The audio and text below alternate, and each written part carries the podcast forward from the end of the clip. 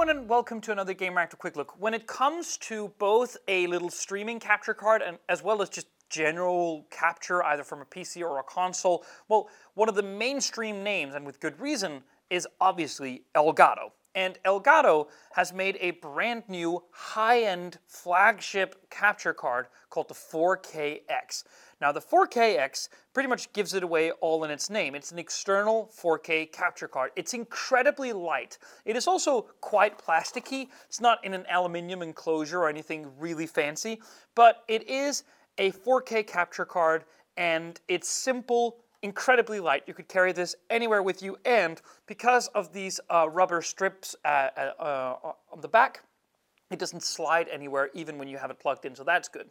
It utilizes HDMI 2.1, which is great. That's the standard. That means that it supports up to 4K 120 Hz or 8K 60 Hz. Now, this does not support 8K, which would be stupid, but it does capture at 4K with HDR10 support in either 144 FPS or if you want to go down to 1080p, up to 240 FPS.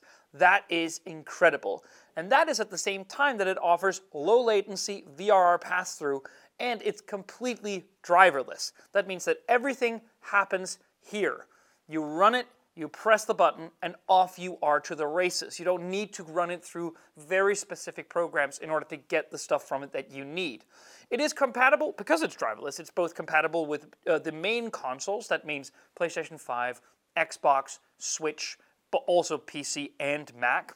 It also works with most streaming services if you are streaming directly, so that means stuff like OBS or Streamlabs or any similar software like that. And it can stream to all the major platforms as well. So that would be YouTube, Twitch, Discord.